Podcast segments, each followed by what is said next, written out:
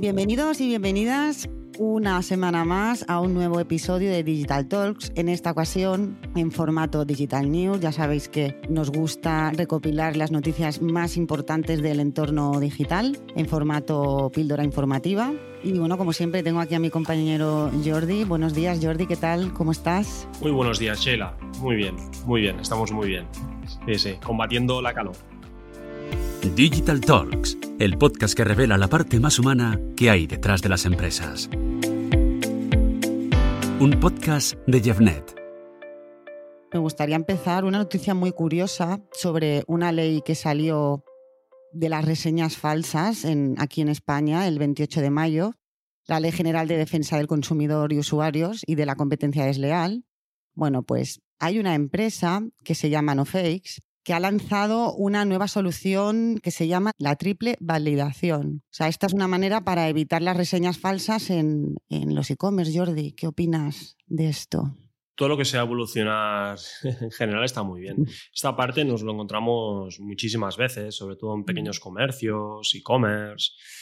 Que, que, bueno, desde que tiene tantísima importancia las reseñas que puedan dejar los usuarios, pues muchos negocios quedan perjudicados porque a lo mejor pues encuentran que, que tienen algún comentario, algún comentario negativo. Esto mm, es algo que, que, bueno, yo siempre me encuentro con este, con este caso, que, que, que suele, suele pasar mm. bastante, muchas veces es porque no se le da importancia a, crear una estrategia para, para, conseguir reseñas de personas que, que, también puedan ser positivos, ¿no? Porque lo fácil es que si no se trabaja es que alguien que pueda quedar pues, descontento con el servicio, con el producto, no no lo ha atendido bien, y lo más fácil en ese momento es dejar un comentario negativo. Pero muchas veces lo que nos pasa, al ser humano lo que nos pasa, que desgraciadamente, que cuando nos dan un buen servicio, quedamos contentos con algo, si no nos van detrás, y esto lo hace muy bien Booking, por ejemplo, si no nos van detrás, eh, no nos sale muchas veces o no vemos el momento de dejar este, mm. este comentario positivo. Entonces, siempre va muy ligado a esto, ¿no? A crear una estrategia, pues, pues oye, si, si estás contento o tal, saber justamente el momento que pueda ser el adecuado para, para poderlo hacer con, con, con, tu cliente, pero, pero, es muy importante. Y después, pues bueno, eh, hay mejoras, como lo que estábamos comentando, de la triple validación, que, hombre, realmente da una seguridad, porque muchas veces pueden haber comentarios fake porque la competencia, porque tal, porque cual. Entonces, pues bueno, oye, es como que una seguridad, ¿no? Y, y, este sistema funciona que, que, bueno, que el usuario, el comprador, el cliente, lo primero que tiene que hacer es hacer una foto al ticket de compra. Y gracias a esto, pues una, una, herramienta como puede ser NoFake, hay, hay algunas más, lo que hace es esto, con su algoritmo saber exactamente comprobar si realmente esto es cierto y, valida esta, este comentario que pueda dejar. Y, luego supongo que la propia e-commerce puede tener el sello ¿no? de, de, de no face cuando suben una reseña con el ticket de compra. Correcto. Sí que es verdad que, que bueno, eh, pensado, pues podemos decir, ostras, eh, es otra. Es otro paso ¿no? que tiene que dar el, el, el cliente, ¿no? Eh, pero sí que es verdad que conseguir esta, este sello ya es algo muy importante. Y, pero bueno, que muchas veces lo fácil para el usuario es dejar un comentario a través de Google, ¿no? Y, claro, tener que pasar por otra herramienta, pues a veces eh, es todo más complejo. Pero me parece estupendo, me parece perfecto que, puedan aparecer estas cosas porque realmente son problemas muy importantes para, para pequeños comercios, e-commerce y, grandes comercios también. ¿eh? Es, un, es un gran problema. Ahora el consumidor estamos, yo por ejemplo, ¿no? O sea, mm, nos guiamos mucho por las reseñas. Que, que, dejan los, son los usuarios. Son realmente una herramienta de decisión de compra. Lo hacemos en Amazon también, lo hacemos en cualquier marketplace o, cualquier servicio que queramos, siempre lo que estamos buscando son reseñas, ya sea, ya te digo, en la propia web, en el propio e-commerce, en el Google My Business. Así que todo, para mí es todo un acierto. La verdad es que la ley salió en mayo y esta empresa ha salido un poquito más tarde, pero bueno, hay otras, como dices, también con el sello de autenticidad.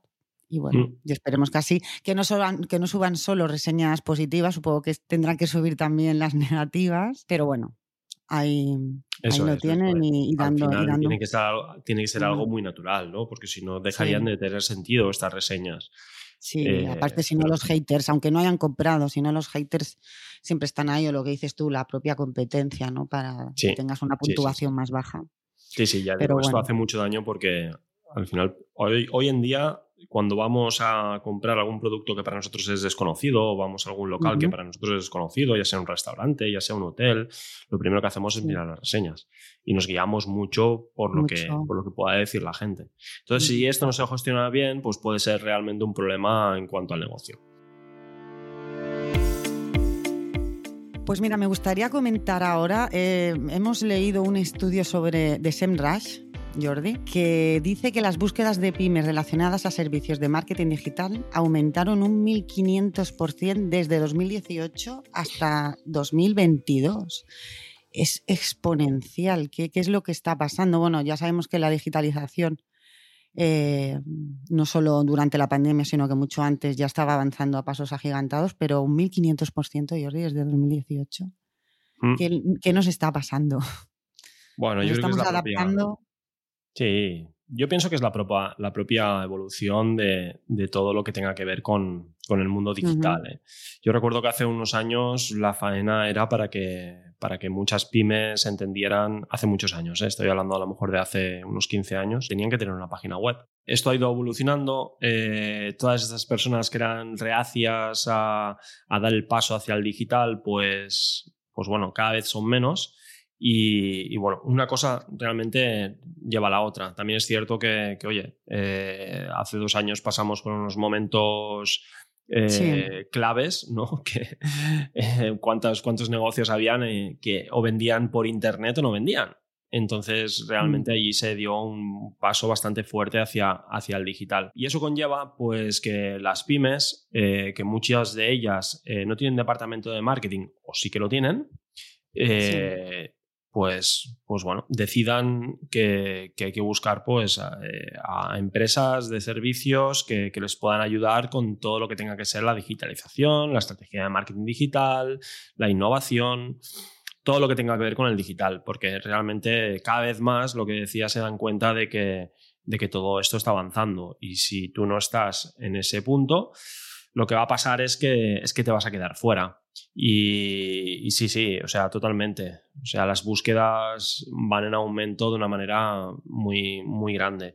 Después la especialización también, ¿no? Porque por mucho que, bueno, que se pueda tener un departamento de marketing eh, digital dentro, marketing dentro de, un negocio, pero sí que es verdad que, que muchas veces es necesario tener, tener ese, ese apoyo en momentos o puntuales o recurrentes de, expertos que no solo están encerrados en, un negocio, como puede ser un departamento de marketing en, cliente final, sino lo que, lo que está viendo es constantemente muchísimas cosas de muchos sectores distintos, eh, ven cómo evoluciona el, el mercado digital eh, y además, pues bueno, claro, eh, muchas veces se, apoya con, con partners que, lo que hacen es, tener otro, otra visión de, de todo esto. Entonces, bueno, lo veo normal, ¿eh? lo veo bastante normal que, estas búsquedas es increíble porque estamos hablando de mil, 1500% en los últimos cuatro años. Sí, sí, eh, pero bueno, es, es, lo encuentro algo, algo bastante, bastante normal, sí. Bueno, y todo esto también desemboca un poquito en que si hay tanta necesidad, también se desarrollan pues, unos nuevos perfiles, unas nuevas posiciones para el marketing digital. O sea que ya es difícil captar talento, pero porque, claro, ha evolucionado todo tan rápido mm. que nos tenemos que también capacitar rápido. Y bueno. Yo recuerdo que hace unos años en, la agencia eh, el perfil, por ejemplo, de account manager, que al final eh, son las personas que, que, están gestionando inversiones en medios digitales, mm, lo que hacían o la gran mayoría de lo que hacían era gestionar esa inversión optimizando las campañas en los medios, en los distintos medios que, hay, ¿eh? a través de Google, a través de Facebook, a través de programática. O sea, únicamente lo que, hacen, lo que hacían era analizar cada uno de los anuncios, modificar eh, segmentaciones, keywords y todo esto hoy en día ha cambiado este perfil realmente se ha tenido que transformar. Se ha tenido que transformar porque toda esta parte, hay una, hay una, una gran parte de todo esto que, ya lo, abarca los propios algoritmos de las plataformas. La automatización eh, hace que, que, todo esto de alguna manera mm, sea, sea bastante automático. Y, sí que es verdad que estos perfiles se, han tenido que, reciclar y, han tenido que ver que, realmente igual la capa estratégica, creativa, eh, de business, realmente, estrategia de business, es súper importante. Y después, pues, lo que decimos, van apareciendo cosas, cosas nuevas, ¿no? Que, el propio ecosistema, pues, pues, pues, y sobre todo los partners, pues, pues así lo hacen, ¿no? Los grandes, los Google y Facebook y, y, demás. Entonces, pues bueno, constantemente van saliendo perfiles nuevos que, que lo que hacen es, es, esto, pues dar soporte a estas pymes que, que también de alguna manera también tienen que evolucionar. Claro, y más si tienes lo que decías antes, ¿no? Si tienes un departamento de marketing, pero no tienes todos los perfiles o no tienes los suficientes recursos para tener todos los perfiles necesarios, pues siempre tienes que, por eso han aumentado las búsquedas, ¿no? Porque siempre tienes que delegarlo o buscarte un partner como una agencia, pero bueno, poco a poco también. Sí, sí, sí, sí, sí. Es así, es así. Tenemos que correr todos, no solo corre lo digital, corre todo el mundo que estamos alrededor del digital. Pero qué bonito es, ¿no? Porque nosotros, además, Sheila, tanto tú como yo, eh, somos de una generación que, mm. que cuando nacimos eh, no había internet y, como hemos visto toda esta evolución y, y, sobre todo es algo que, evidentemente te tiene que gustar mucho, pero, pero ojo, cómo nos gusta, ¿no? Las novedades y cómo nos gusta eh, probar las cosas que salen nuevas y, saber, analizarlas y, y si vemos que, que, son buenas, positivas, mirar a ver cómo las podemos aprovechar para nuestros clientes o para nosotros mismos. Y, sí, a mí las herramientas beta es algo, probamos, probamos, siempre es algo que me llama muchísimo, sí, sí, muchísimo la atención. Y sí que es verdad que te exige muchísimo porque tienes mm. que estar siempre a la última, pero, ostras, eh, al final si te gusta, pues te, te recompensa. ¿Qué pasa con TikTok, Jordi? ¿Qué ha pasado? Que ya la ha liado. O sea, le ha durado menos que un caramelo en la puerta de un colegio. ¿Por qué ahora renuncia al live commerce? Si hablamos en el otro episodio, no sé si te acuerdas. Sí. del live commerce, de las herramientas que habían, de cómo lo estaban utilizando eh, los influencers, las marcas. Y ahora, por el momento, eh, frenan la implantación, bueno, en Europa y en Estados Unidos. Entiendo que en el resto del mundo lo seguirán mm. haciendo, pero mm, ¿qué ha pasado? ¿Por qué? ¿Por qué? Pues mm, a mí me cuesta responder esta pregunta, ¿no? no lo sé realmente. Eh, yo, siempre digo que, las grandes plataformas esperan a que los pequeños hagan para después hacer ellos, ¿no? Y una vez ven que, algo funciona, lo implantan en sus, en sus plataformas y venga, va, ya está todo hecho porque porque el usuario ya ha aprendido, todo esto funciona y, esta curva de aprendizaje no, la pasan ellos, ni mucho menos. Es una validación. ¿Por qué lo tiran para atrás? Pues yo creo que algo han tenido que ver que, no era lo esperado. Igual, oye, es que es, bueno, igual sí que se han dado cuenta de que Estaban con lo del TikTok Shop, que estaba todo también como que muy en beta. No sé. Mm, sí. Bueno, no sé. Igual sí que se han dado cuenta de que, de que el live para este buyer persona eh, igual no, no, acaba de funcionar como realmente podían esperar. Mm, esperar. Yo creo que, mm. que las personas, eh, todas las personas, cuando queremos comprar algo, o bien es porque algo ya lo conocemos o es porque nos lo han recomendado, eh, Sí que es cierto que cuando conocemos marcas, pues a lo mejor habrá, evidentemente hay personas que, están esperando a ver qué, qué, es, qué es lo nuevo de esta marca y muchas veces puede llegar a pensar que, el live e-commerce pues, pues puede ser ese momento de decir, ostras, esta es la novedad, pues ahora lo compro, ¿no? Pero por lo que sea no, no les habrá acabado de funcionar.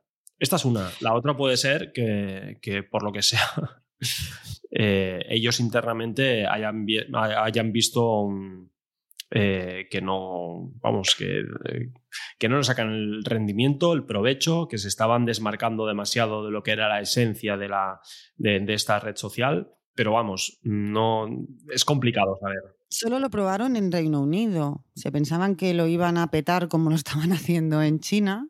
Sí. Y cuando vieron pues, que no tiraba, claro, es que la cultura y tal de China es que no se puede comparar a, a la cultura europea. Entonces, hmm. bueno, probar sí, en sí. suerte, pero de momento, de momento no han dicho que lo vayan a. Exacto, exacto. cerrar del a todo, pero- que, que esto es de momento, ya veremos, ya veremos. Vaya unos, o sea, serán los primeros que si ven que, que esto va bien enseguida, lo Ya, van a volver a activar y, y fuera. Mm. Y los siguientes éramos nosotros y Alemania, o sea, en, Bien. en Europa, los siguientes donde nos lo iban a implantar.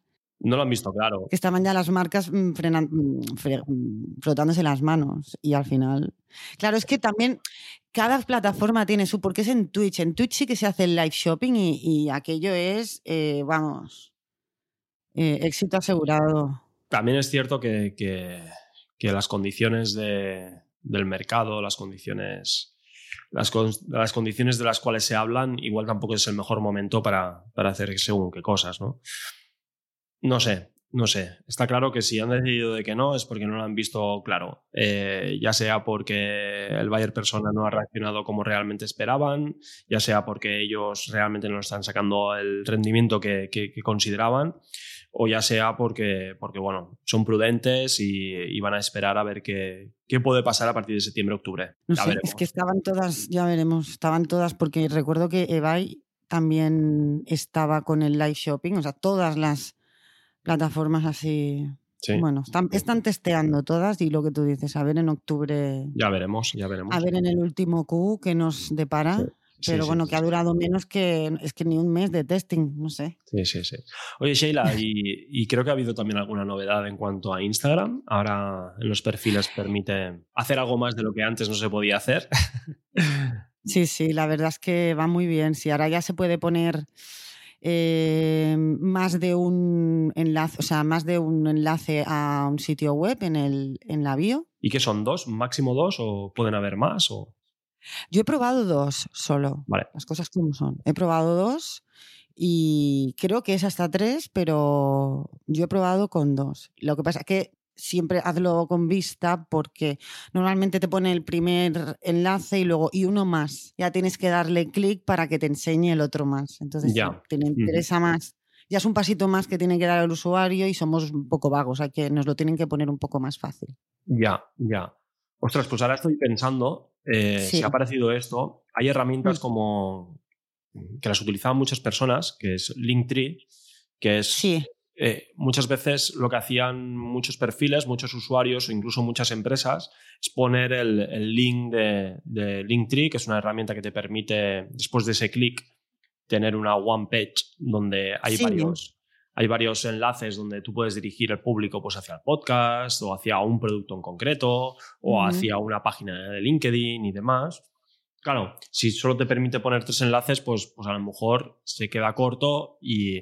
Pero, pero vamos, una, una de las herramientas que creo que van a salir perjudicadas es, es una de ellas es esta, ¿no?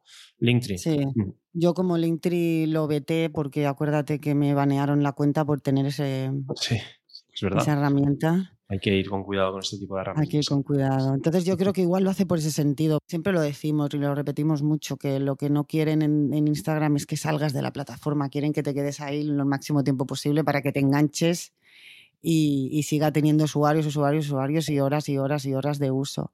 Entonces a lo mejor han puesto esta opción para decir, bueno, así ya me desconecto, eh, parto peras con la herramienta esta que tenemos vinculada y podemos hacer más, más cosas. Sí, sí, sí. Así que, Es posible, es posible que lo quieran todo eh, unir hacia únicamente con su plataforma y, Y ya está. hacer que no se utilicen más. Yo no lo tengo todavía, pero estoy viendo que mucha gente ya lo tiene y yo necesito testearlo ya, pero no, en, en varios perfiles lo he probado y no, no me deja. Que puedes hacer un Twitter colaborativo, lo mismo que haces en Insta, si es que se copian unos a otros, si es que Ujú. es una barbaridad. Que haces un post colaborativo y, y como, entonces aparecen en los dos timelines de las dos personas que han escrito el tweet. Mm. Para conectar marcas, conectar usuarios. Bueno, no está mal. Sí, veremos, veremos a ver. Veremos a ver cómo, si la gente lo, lo- se utiliza mucho. Por lo que he leído, de momento está activo en Estados Unidos, Canadá y no sé si algún país más, pero sí que es cierto que poquito a poquito está llegando en algunos, en algunos usuarios también en nuestro, en nuestro país, Ujú. incluso también en Latinoamérica. Ya veremos a ver qué tal esto. O sea, no. Ah, yo preferiría que pusieran más, que la herramienta de publicidad en Twitter fuera más, que se espabilaran en esta parte y no tanto en copiar a las demás plataformas. Pues sí. Que la publicidad en Twitter además está muy bien porque la verdad es que tienes muy buen retorno, pero hay pocas posibilidades de segmentación, es como que muy pequeñita y a mí me gustaría que ampliaran un poquito más, que nos dieran un poco más vidilla a los que nos dedicamos a esto y poder hacer. Pues parece que se conforman solo con lo que tienen y, no le quieren sacar más rendimiento a lo que es esta red social, ¿no? Sí, esta parte es, bien curiosa, ¿no? Que, mm. una red social con tantos usuarios activos, pues no le saque del todo el rendimiento que le tiene que se, le debería de sacar en cuanto, en cuanto a ads. También es verdad que es un público bastante especial. Eh, yo creo que el usuario que entra a Instagram no tiene nada que ver, aunque sea la misma persona que entra a Twitter. Yo creo que, no, han acabado de encontrar el punto, el, punto, De, de sacar el máximo rendimiento a la publicidad en esta red social. En cambio, LinkedIn ha evolucionado en la plataforma de LinkedIn Ads, ha evolucionado una barbaridad con un retorno, sí, sí. Es la más cara, porque es la más cara, pero vas a, vas a un público. Vas a perfiles concretos. Vas a mm. perfiles concretos. Sí, sí, sí, sí, sí. sí. Ahora ya casi casi nos despedimos hasta después del verano. Cerramos la temporada con este episodio. Toca descansar, a ver qué nos traen las novedades. Yo lo iré apuntando todo para la vuelta iremos recopilando noticias que vayamos viendo mientras estamos en la playa o mientras estamos en el chiringuito. Y... Con el mojito, sí, sí. Sí, sí, sí. Es necesario descansar. Sí, hay que descansar y que descansen también un poquito las redes. que descansemos todos. Y nada, pues este es, el, como he dicho, el último episodio de esta temporada. Abriremos con la vuelta al cole. Uf, pues no nos queda un Q, Jordi vuelta al cole, Black Friday, Navidad. Este último es el que a mí me gusta, que corremos como locos, pero que nos encanta. Sí, sí, sí, sí. Momento clave para, para e-commerce. Se la juegan todos. Se la... gran parte mm. se juegan en, durante estos próximos meses. Sí, sí. Sí, por eso digo que, nos toca correr. plataformas y nuevas novedades que puedan hacer, puedan activar y demás, seguramente que, que les va a ir muy bien. Seguro que les va a ir muy bien. O sea, no, no intentar hacer siempre lo mismo en, en, momentos como Black Friday, sino intentar ir un pasito más para allá. Y yo creo que aquí podemos aportar muchísimo en los próximos episodios. En los próximos episodios, es más, igual hasta podemos invitar a algún, algún cliente que tengamos de e-commerce. que, bueno, ya explicaremos ¿no? a nuestros oyentes que nosotros desde ya estamos ya preparando toda esta estrategia del último Q. O sea, no nos esperamos a septiembre en octubre. En septiembre en octubre está todo el pescado vendido ya. Y ahora la que terminan ya las rebajas de verano, ya nos ponemos con, pues con todo esto, vuelta al cole, Black Friday, eh, Blue Monday, Navidad, rebajas de enero, o sea, hay que empezar cuanto, cuanto antes para hacer bien las cosas. Hay que empezar cuanto antes. Eso sí, sí, sí. Ya hablaremos de, cómo lo vamos haciendo aquí en Gernet. Muy bien, pues eh, a todos los que nos estáis escuchando, eh, muchísimas gracias por eh, estar una vez más en este nuevo episodio. Muchas gracias por acompañarnos en esta segunda temporada, que ya son casi dos años de, Digital Talks, que nos gustaría que nos siguierais escuchando y que los números que tenemos de las escuchas son muy buenos, gracias a, a todos vosotros. Y nada, pues Jordi, nos vemos en la próxima temporada, que parece que esté muy lejos, pero son nada, son dos meses. Y pasan volando. Y pasan volando. Venga, pues que vaya muy bien. Chao a todos. Gracias, Sheila. Adiós. Adiós.